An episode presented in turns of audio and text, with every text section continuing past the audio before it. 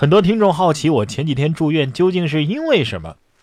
说来惭愧啊，不是什么大毛病，但是真真是要了我的命啊，就是牙疼，脸肿得跟个球似的啊！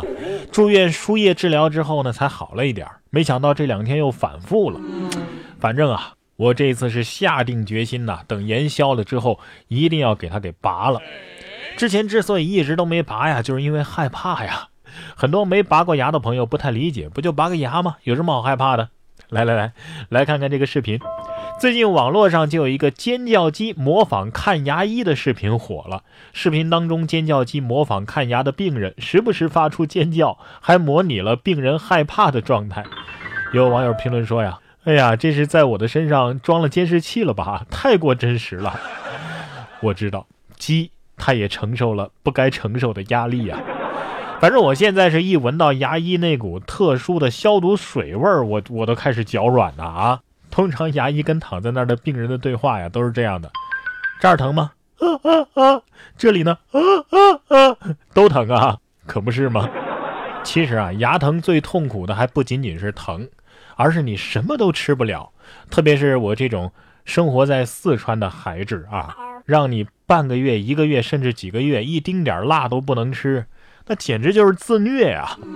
身在四川的人怎么可能离得了火锅呢？你看，四川的车的引擎盖都能煮火锅。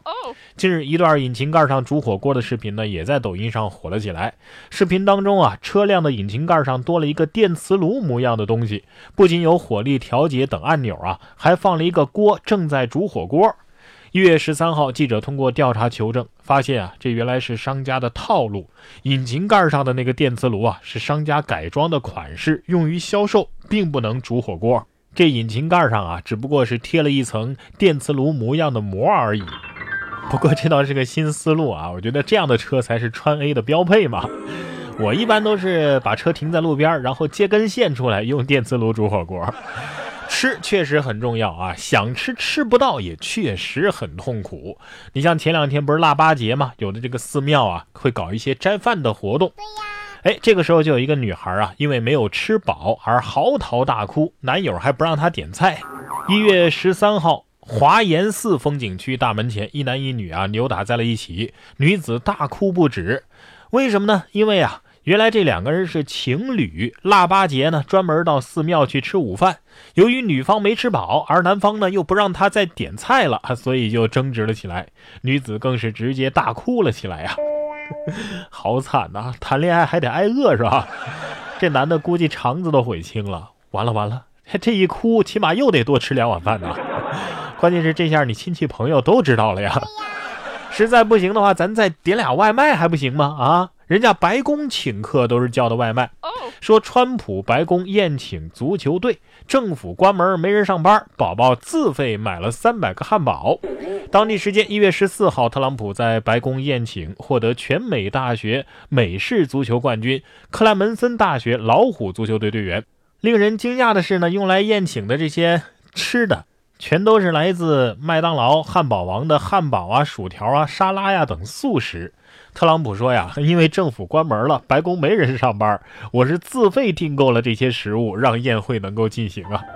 哎呀，川普是这样叫的外卖吗？呃，您好，我订个外卖，呃，你就给我送到白宫吧。接电话的一听，什么？我还给你送到白宫，我还给你送到故宫呢。哎，这些足球队员们也挺惨啊，好不容易能吃上国宴了，万万没想到，才是几个汉堡而已。这糟老头子抠门的很呐。还好给白宫送外卖的小哥啊没被偷，不然连汉堡都没得吃。一月六号的下午，云南的一个外卖小哥，他的外卖就被偷了，只能自行赔付顾客。晚上郁闷中的小哥正好碰到了偷外卖的小偷，就问他敢不敢一起去监控室对峙。于是，在友好融洽的氛围当中，双方来到了监控室，确认无疑之后，小哥就请警察把小偷给带走了。确认过眼神，是偷我饭的人是吧？这是一个送人头的任务啊！难道是小偷最近生意不太好，这年比较难过，所以选择在新时代监狱里度新春节啊？终于可以吃免费的午餐了，是吧？冉哥说新闻，新闻脱口秀。年终岁末的小偷确实有点活跃啊！除了偷外卖的，还有偷到婚礼上来的。说发小潜入新郎家掏空了礼金，还微信发安慰呢。一月十号，浙江台州一个新娘在婚礼结束之后，当晚清点礼金的时候，发现全部的礼金和金器都找不见了，突然痛哭啊！警方后来查明，作案人竟然是新郎的发小，还曾经去微信安慰过两个新人。这个男子现在已经被刑拘。说好的新娘是我，为什么是那个女人？哎，你把他当兄弟，他把你当成干弟呀！啊，不过这小偷的智商也是挺感人的。你要偷的话，直接把新娘给偷了，那钱不就名正言顺了吗？是吧？说到新娘，下面这位新娘倒是爱情事业两不误，考试和婚期撞上了。新娘考完试，直接赶去婚礼现场啊。一月十三号，河北邯郸的一位新娘的婚期啊，跟招聘在编老师的考试时间相撞了。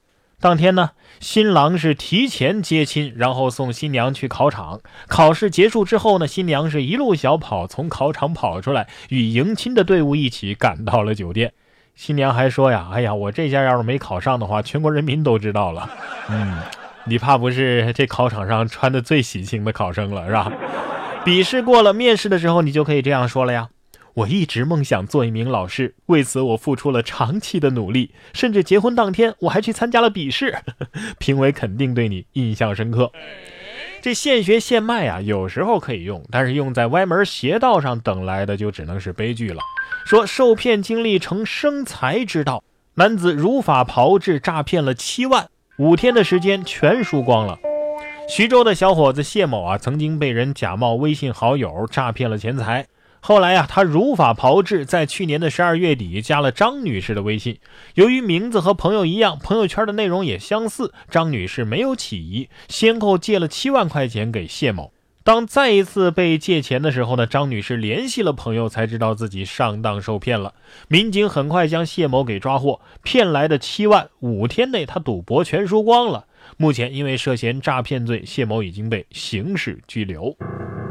这小伙子心里一定挺委屈，嗯，同样是诈骗，为什么被抓的那个偏偏是我，不是骗我的那个人呢？啊，年底了，想发财的心情啊，咱们可以理解，但是想发财，你许个愿都比犯法强啊。